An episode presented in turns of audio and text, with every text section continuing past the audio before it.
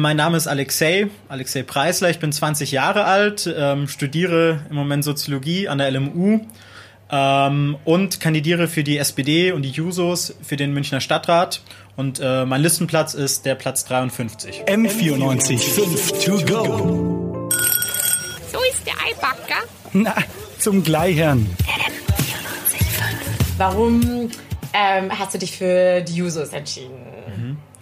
Ähm, also bei mir ist so, also ich war schon bevor ich äh, der SPD und den Jusos beigetreten bin, politisch aktiv. Ich war im Münchner Schülerinnenbüro. Ähm, das ist ein Verein in München, der ähm, Schülerinnen und Schüler vernetzen soll und irgendwie Wissen aus, also hel helfen soll, Wissen auszutauschen und quasi äh, Schülerinnen empowern soll, quasi irgendwie die Sache in die eigene Hand zu nehmen und sich zu beteiligen. Ähm, und ich glaube, das klingt jetzt vielleicht jetzt nicht nach einem krassen politischen Thema, aber ich, ich halte das irgendwie junge Menschen zu empowern für sehr politisch und äh, gerade auch in Zeiten von Fridays for Future und so.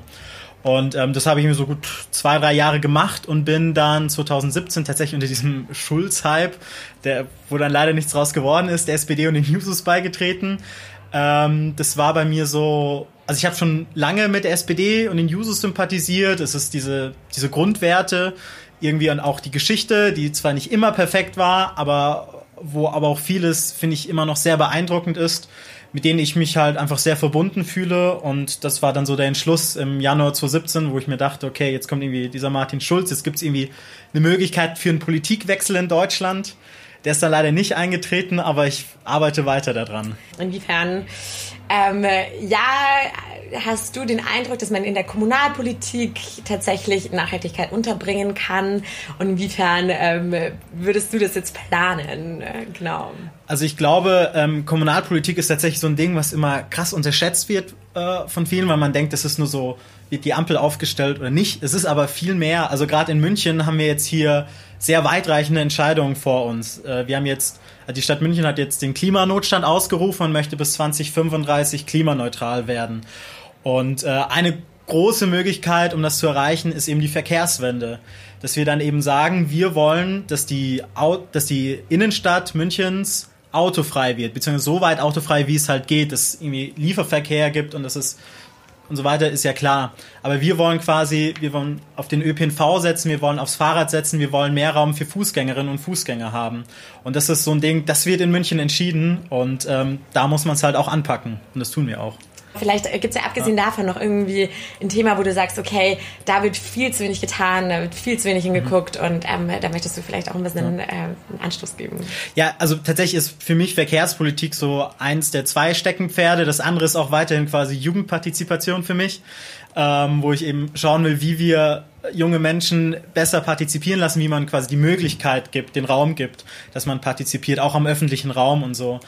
Genau, also das sind so für mich so die zwei Steckenpferde. Also die Verkehrswende, ähm, mit der hängt auch zusammen so ein bisschen die Frage, ob die Stadt für alle Menschen auch bezahlbar bleibt. Ähm, wir haben irgendwie sehr krass steigende Mieten. Wir werden das jetzt hoffentlich als SPD auch, also sind wir auch äh, sehr viel dabei, das einzudämmen. Aber man muss auch schauen, wo man an anderer Stelle die Menschen halt entlasten kann. Und da halte ich eben den ÖPNV, den möglichst günstig zu machen, langfristig kostenlos und auch bis dahin quasi immer für Teilgruppen kostenlos machen. Also irgendwie für Azubis und Schülerinnen, für RentnerInnen wie äh, sieht es bei euch aus mit, ähm, mit Minderheiten, mit Rechten, auch äh, vielleicht auch, was also eine LGBTQI-Plus-Bewegung angeht? Also für uns sind ähm, Minderheitenrechte ein sehr wichtiger Punkt. Äh, es gibt ja so Leute, die machen da immer so ein bisschen Widerspruch daraus. Also wenn man jetzt irgendwie LGBT-Rechte stärkt, dann würde man angeblich der Mehrheit irgendwie schaden, was man nicht tut. Ich finde, man kann das, also man kann die Menschen einfach in ihren Rechten stärken, auf die sie einfach einen Anspruch haben. Und da haben, also da ist die SPD auch gerade in München immer sehr viel mit dabei. Also wir haben also ähm, das Diversity, das jetzt einen extra Raum bekommen hat, auch irgendwie für Partys, das wurde von der SPD initiiert.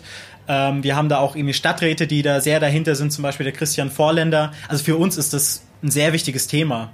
Äh, die, unter SPD-Oberbürgermeister ist zum ersten Mal, der hat der CSD in München stattgefunden und da ist dann Christian Ude eben vorne wegmarschiert. Ähm, irgendwie wird, habe ich mal den Eindruck, dass ähm, bevor eine Wahl stattfindet, häufig das Thema Migration ein bisschen ausgegrenzt wird, mhm. weil es natürlich kein Schuh ist, den sich Parteien sehr, sehr gerne anziehen. Also weil es ist immer so, du, mhm. äh, es ist so schwierig, dann, glaube ich, einen, einen, einen, guten Weg zu finden, ne, um, äh, ich weiß nicht, die Herzen der Wählerschaft zu gewinnen, gerade wenn es ähm, vielleicht eine Kommunalwahl ist.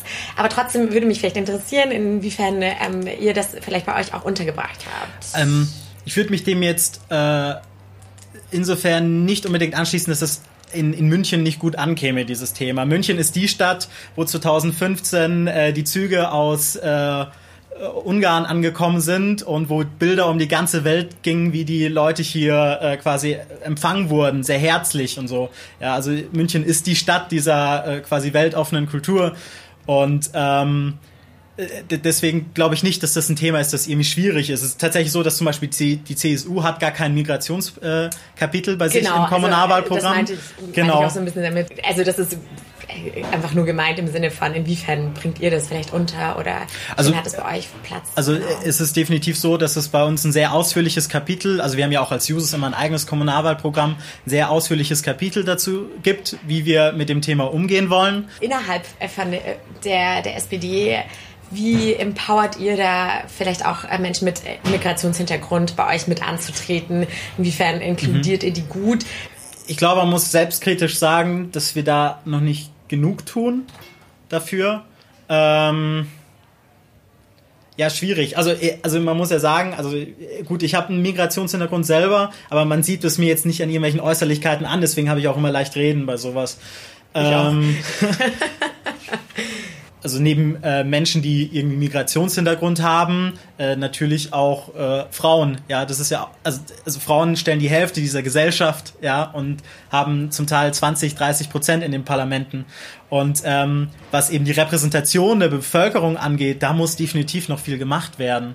Ähm, ich glaube, dass da die SPD in vielen Punkten weiter ist als manch andere, aber perfekt läuft es definitiv noch nicht. Findest du, dass äh, Kultur, Musik und äh, Szene leben so in München genug Platz hat und äh, könnte da noch viel mehr passieren? Ist das auch ein bisschen so Programm bei euch? Also es ist so, dass äh, ja München gerade leider ein Sterben der Nachtkultur erlebt, dass immer mehr Clubs und äh, quasi subkulturelle Einrichtungen im, im ja, ganz blöd gesagt quasi, ähm, wegsterben. Das ist ein Problem, das wir definitiv anpacken müssen. Also es ist cool, dass ähm, die Stadt München irgendwie mit dem Gasteig zum Beispiel irgendwie ein Angebot hat, wo man versucht, auch verschiedene Formen von Kultur irgendwie äh, äh, zu repräsentieren. Aber bei der Subkultur, da haben wir echt gerade nochmal ordentlich was zu tun.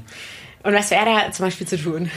Es ist ja oft so, dass dann so auch irgendwie Konflikte in der Stadt entstehen, weil dann irgendwie die AnwohnerInnen sich beschweren und es dann ganz große, ja, ähm, äh, also ganz, ganz, ja, ganz viel Gegenwind gegen solche Einrichtungen gibt. Was Nachtleben angeht, müssen wir uns halt einfach bewusst sein.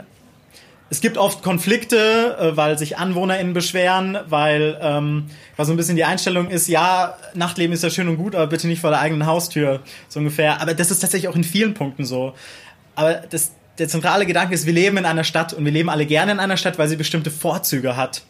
Und ähm, aber die, das, diese Vorzüge bringen halt auch irgendwie Nachteile, Nachteile mit sich, dass es halt abends halt manchmal auch ein bisschen ähm, lauter ist und so. Und da müssen wir halt reingehen und vermitteln zwischen den äh, Clubs und den AnwohnerInnen.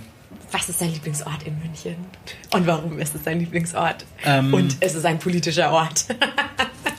ähm, also man kann jeden Ort, glaube ich, politisch aufladen, aber tatsächlich ist mein Lieblingsort die Isar in München. Ähm, also ich, ich war am Pestalozzi-Gymnasium, das ist direkt an der Isar so ein bisschen, da haben wir halt immer dann oft irgendwelche Partys gemacht. Und ich finde es einfach cool, dass man so mitten in so einer Großstadt wie München einfach so einen Raum hat, wo man sich einfach hinflacken kann mit seinem äh, halben, mit seinem, seinem Bierchen und dann einfach den Abend genießen kann. Und ich finde, das ist etwas, was München auszeichnet, weil es ist in anderen Städten sind solche Orte zugepflastert mit irgendwelchen Cafés, wo man irgendwie zu immens hohen Preisen dazu gezwungen wird, irgendwas zu erwerben.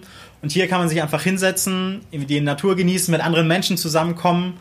Und ähm, das ist für mich einfach ein toller Ort. Die Jusos stehen in wahrscheinlich einem solidarisch-kritischen Verhältnis der ähm, mhm. SPD gegenüber.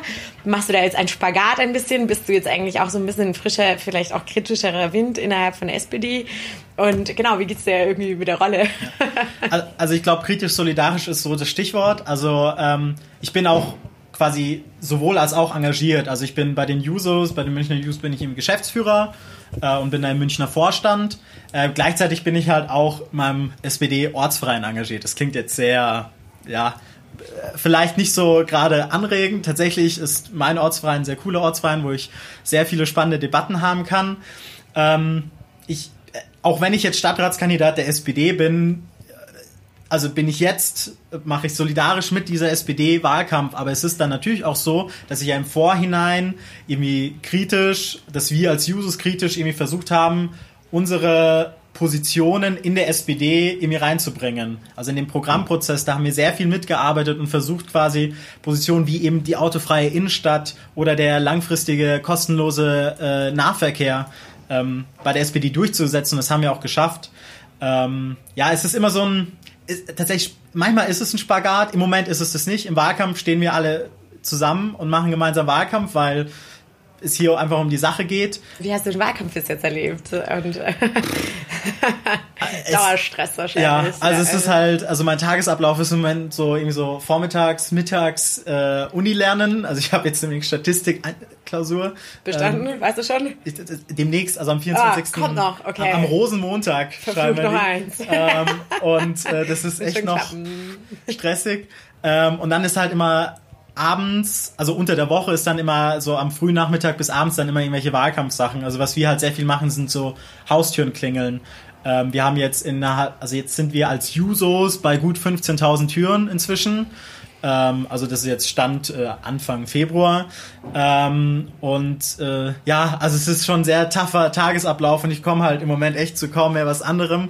Und wenn ich da mal so eine ruhige Minute habe, denke ich nur drüber nach, wie ich dann meinen Urlaub gestalten will.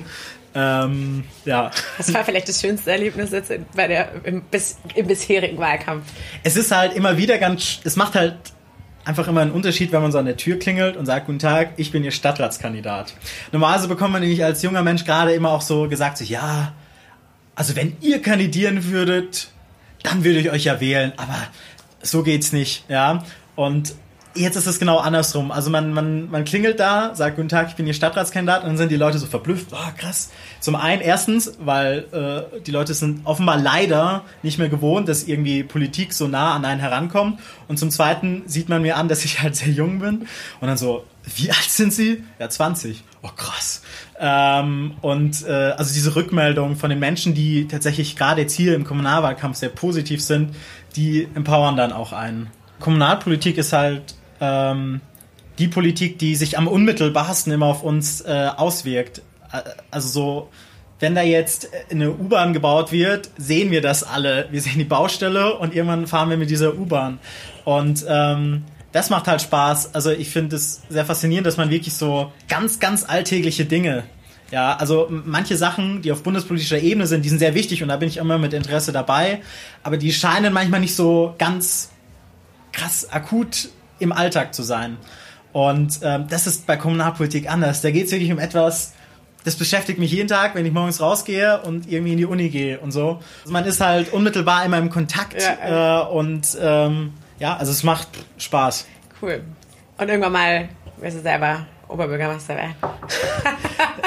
ja, schauen wir mal. Jetzt, jetzt mal diese Stadtratskandidatur ähm, und irgendwie muss ich ja noch ein Studium abschließen und äh, was danach kommt, Ganz ewig kann Dieter Reiter das auch nicht machen, aber sechs Jahre weiter macht er definitiv noch. M94 5 to go. Wenn ihr wissen wollt, wer Münchner Oberbürgermeister oder Oberbürgermeisterin wird und was sonst so bei der Kommunalwahl passiert ist, dann schaltet am 15. März zwischen 18 und 21 Uhr hier auf M94 5 ein. Da gibt's dann unsere Sendung zur Kommunalwahl für euch.